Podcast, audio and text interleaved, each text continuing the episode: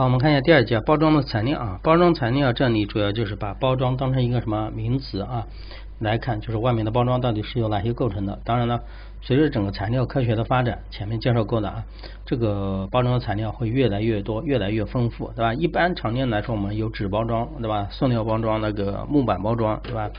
嗯，还包括玻璃包装、金属包装等等啊。我们在日常生活当中，你注意一下都有接触，比如说。金属类的，包括什么铝包铝包装，你喝的可乐里面是不是啊？玻璃包装对吧？比如喝的啤酒对吧？还有木材什么包装啊？一些木箱的方面啊，塑料运用的就更多了啊。当然还有一些纸包装啊。我们就是按照这个不同的材料来看啊。第一个是包装用纸和纸板啊。纸和纸板是两个概念啊，虽然纸板是由纸构成的，但是还有之间还是有区别的，对吧？纸包装的话，一般只属于软性薄片，是吧？材料无法形成固定形状的一个容器，对吧？你不会把一张纸能形成个容容器，但是你可以对把它纸进行一个加工整理，把它变成什么纸板？纸板就是成为一个什么那个刚性的一个材料了啊，所以说要区分开纸和纸板之间的一个概念啊。好，我们来看一下常用的包装的用纸啊，常用的包装的用纸，我就不做过多的细分啊，你们可以对照书上来看啊。比如说这个常用的纸来说，有普通的，对吧？我们用的 A3、A4 纸啊，对吧？这些都是，还包括牛皮纸、纸袋纸，对吧？中性包装纸、玻璃纸、羊皮纸。当然除此之外，这是普通的，有普通的又有特种的。高级伸缩纸啊，什么湿墙纸、保光泽纸、防油脂的特殊专用的，还有装潢用的纸，比如说你们家庭里面装潢用的啊，胶板纸、铜板纸这些啊。除此之外，还有一些二次加工的一些什么纸啊。你们要做的话，因为这个不可能都带你们一一看，这个太多了。你们但是能够区分开，至少知道啊，石蜡纸属于二次加工的啊，胶板纸属于装潢用的，你把这个区分开。就可以了啊。好，这是纸纸比较多一点，然后再看纸箱。纸箱的话就是包装用的一个纸箱啊，纸箱纸板啊，纸板的话就比较的呃少一点。纸板有两个，一个是普通的，一个是二次加工的啊。普通的就是人看一般的那个纸箱，我们用的那个箱纸板。还有一次二次加工，对它进行加工的，如瓦楞纸板。瓦楞纸板是什么？我们有的纸箱它中间比较硬一点，它是它是有两层啊硬纸板，中间还有一个瓦楞状的啊，是一个加强那个加固的作用啊。你们去看看你们的纸箱啊，中间你把它横断面看一下，就是这样的啊。这里介绍的两种，一个是普通纸板，一个是二次加工纸板啊。知道啊，瓦楞纸板属于二次加工的，然后箱纸板属于什么普通的啊。然后我们再看一下这个优点啊，纸和纸包装的一个优点，优点有很多啊，书上讲的七个，你自己可以想象一下，纸有什么好处啊？纸和纸板成型性和折叠性比较优良，对吧？比较方便用于这种包装生产，对吧？而且卫生啊，而且容易什么印刷，对吧？比如可以在外面打上一些字啊，可以印上一些东西，对吧？成本也较低，质量轻，哎，就是重量轻，对吧？重量也比较轻啊，质地又好。基本来说是无污染无毒的，对吧？然后还可以叫什么？均匀、耐磨损、耐冲击、容易粘合啊，不受温度的影响，对吧？你不说这个纸时间就是温度高了啊，就来。但是当然了，有的纸它受什么影响呢？它怕光照，光照了以后，有的纸会褪色、会变、会变质啊，也有啊。你不能说全是优点。还有一个就是纸和纸板的废弃物容易处理，容易什么进行那个环保的处理，进行回收啊。当然了，你光说优点也有缺点，缺点也有很多啊。缺点就是一旦受潮了就不行了，对吧？我说了，怕光照也不行啊。然后防潮性，对吧？然后气密性，还有一个是透明性。透明性查一个大家就知道，纸会透光的，除非你用的是比较厚的啊。啊，这是讲了一个纸。我们再看一下塑料啊，塑料当然是人类社会发明的东西啊。世界上是没有这个东西的啊，是人类社会啊，在材料科学的基础上，对吧？在利用石油化工的一些技术提炼的啊。虽然塑料包装啊还不到四十年，但是它的品种繁多，可塑性比较强，对吧？几乎可以用到任何形态的一个什么包装，而且塑料有可能和其他材料成为一个复合的材料啊。所以说，人现在塑料就是现在包装那个生力军。你看你们现在你们买的东西，大部分就离不开什么塑料啊。常用的包装的塑料有这些啊，比如聚乙烯塑料，然后聚氯乙烯塑料啊，把这个名字要分开啊，一个是 PE，一个是 PVC。PVC 我们经常接触啊，什么 PVC 的那些管子啊、管材呀，就是聚氯乙烯的一个什么那个塑料啊。聚氯乙烯是由单体的氯乙烯加聚而成的高分子聚合物，看到没有？它为什么要前面加了一个聚啊？就是因为它有单氯乙，就是乙烯啊加工而成的，所以说它的可塑性强，良好的装饰性、印刷性啊。然后它是热塑性材料，不仅可以制作成各种软的泡沫。什么叫热塑性？加完以后，我可以改变它的什么形状啊？啊，这是 PVC 啊，把它名字要分开啊。聚乙烯叫 PE，这个叫 PVC 啊，还有一个叫 PP，PPG，PP 叫什么？聚丙烯，看到没有？它是跟烯的前面这个来划分的，乙烯、丙烯啊。聚丙烯是以丙烯为单体。呃，聚合而成的一个高分子的什么化合物啊？这个要知道啊，它可以干什么呢？属于正性的一个塑料啊，可以通过吹塑、真空按来制造成什么瓶子、器皿。来来，这我们一般的瓶子就是吹塑而成的啊。好，再看一下后面还有一个叫聚苯乙烯啊。聚苯乙烯是在乙烯的加聚而成的啊。常温下，聚苯乙烯高聚物为无定型的一个玻璃态的一个物质啊。可以盛装一些食品、酸的、碱性的一个容器啊。聚苯乙烯的泡沫塑料常作为一个仪器、仪表、电视机啊等缓冲的一个什么包容物。这个聚苯乙烯讲的简单点，就是你们，你把你们那个电视，你买一些那个，嗯，就是电视啊，电视打开，白颜色的那个东西，还记得吗？这个就是这个，就是这个啊，就是聚苯乙烯塑料啊，又称 PS。这一定要和你们实际生活当中东西能够关联起来啊！你不然光去背这个东西很难的。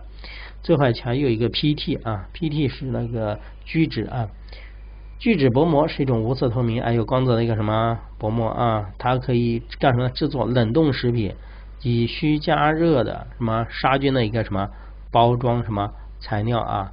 来想象一下啊，比如说我们用那些冷冻的一些食品，就是用它什么构成的啊？当然了，它有特点是不耐什么碱、热风性和防止紫外线透过性比较差，对吧？就这个啊，好，把这个这个区分开啊，一定要区分开啊。好，我们再看一下塑料用于包装的一些什么优缺点啊？优点啊，不用想，对吧？刚才介绍了这么多，你看。塑料具有优良的物理机械的性能，性能就有一定的强度，对吧？那纸好撕开，塑料好撕吗？当然，有的塑料容易撕，但有的塑料比较有韧性，不容易撕开，对吧？塑料的化学性比较好，那塑料它可以什么耐酸碱？有的是耐酸碱，我们刚才所说的 PET 它不耐碱啊，但是大部分是耐耐酸碱的，耐化学试剂，耐油脂，耐防。腐蚀对吧？无毒啊，有的还是可以防水，不像纸啊，纸浇个水有的时候就什么就变潮了，对吧？按我们话来讲，塑料还是轻质的材料，不重，对吧？比重为什么一立方厘米啊一克，金属的五分之一，玻璃的二分之一，就说明它比较轻。成型的技术也比较简单，什么叫成型技术？我可以对它进行加工啊，是吧？当然，塑料表面还有具有优优良的透光性，表面光泽度啊。印刷和装饰性能比较良好，我对上面可以打上一些字啊。你们经常买的很多的一些食品，对吧？它外面有可以印上很多的什么，可以进行一个印刷，是吧？你就看见现在的包装啊，很多的彩色的。你去超市里面买那些小食品，就是这样的啊。当然，除此之外也有缺点啊，强度肯定不如什么。钢铁耐热性不及玻璃啊，在外界光照的情况下，比如说一些其他因素，就是温度啊，光照的情况容易老化，就还会有味道。当然了，我们还知道有一点，塑料不容易什么处理啊。当然了，随着我们人类社会的科技的发展，以后肯定会有一些什么容易降解的一些塑料啊。当然了，塑料有很多啊，比如说塑料的纺织袋呀、周转箱啊，对吧？捆扎绳呐、中空容器呀、泡沫塑料，我就不多讲了啊。这个你们可以对应着刚才我刚才讲塑料的时候，讲这些 PET、PE 的时候，联想一下实际的生活啊。好，我们再看一下第三个，讲一个木材木制品啊。我这右边也放了一些木材木制品了，大家可以看一下啊。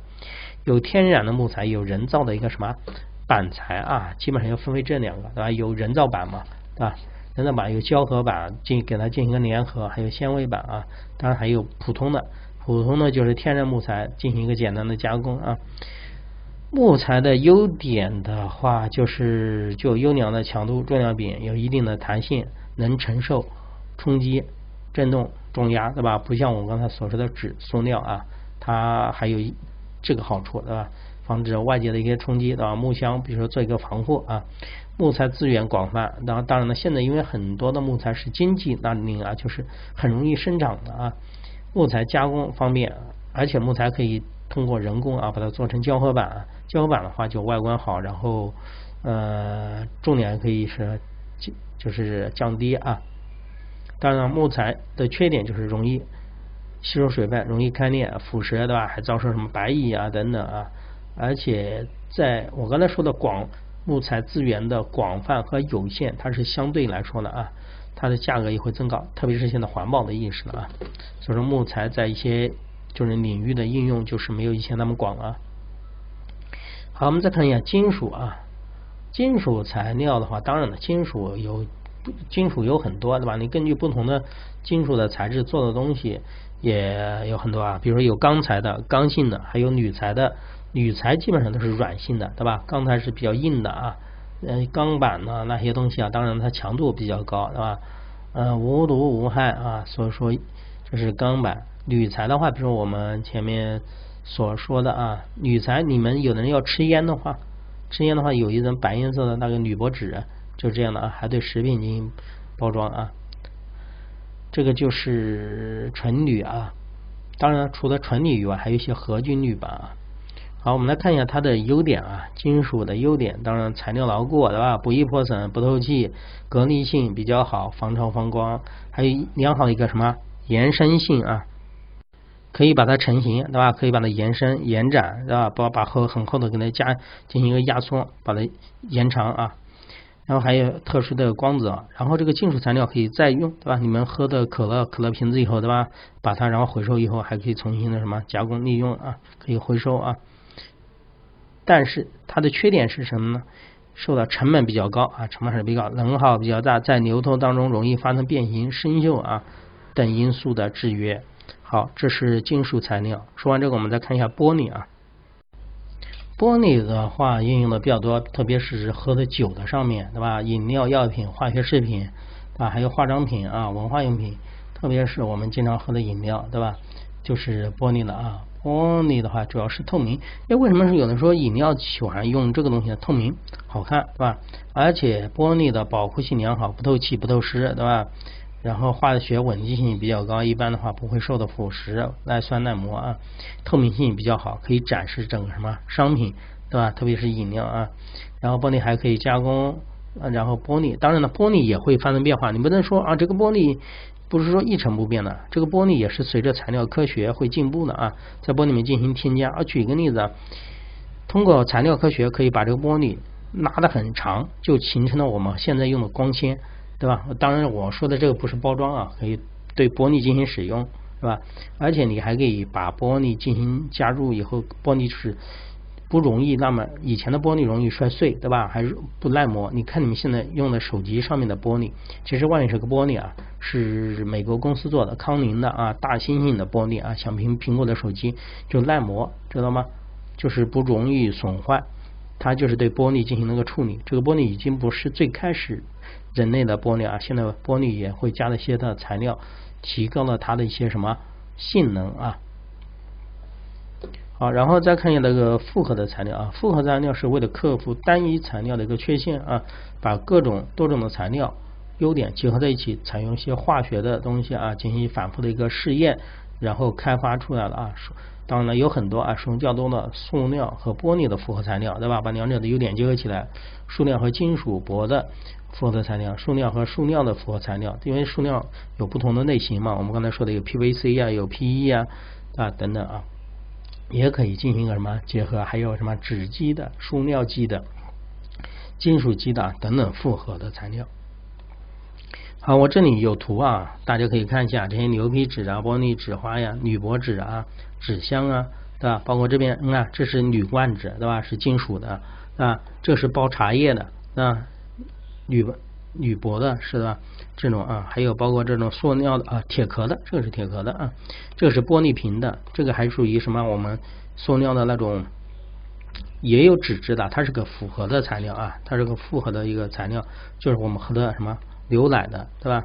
这个瓶子的，现在的瓶身的话，这个玻璃的也比以前的话有好多一些防爆的玻璃啊，现在啤酒基本上采用的都是防爆的一些玻璃啊。好了，这里我们把第二节的内容就是介绍了，主要讲了一个包装的一个材料。第三节的内容是篇幅比较多一点啊，会介绍到包装容器和外面的一个包装外面会有一些标识啊。好，第二节内容我们就先讲到这里。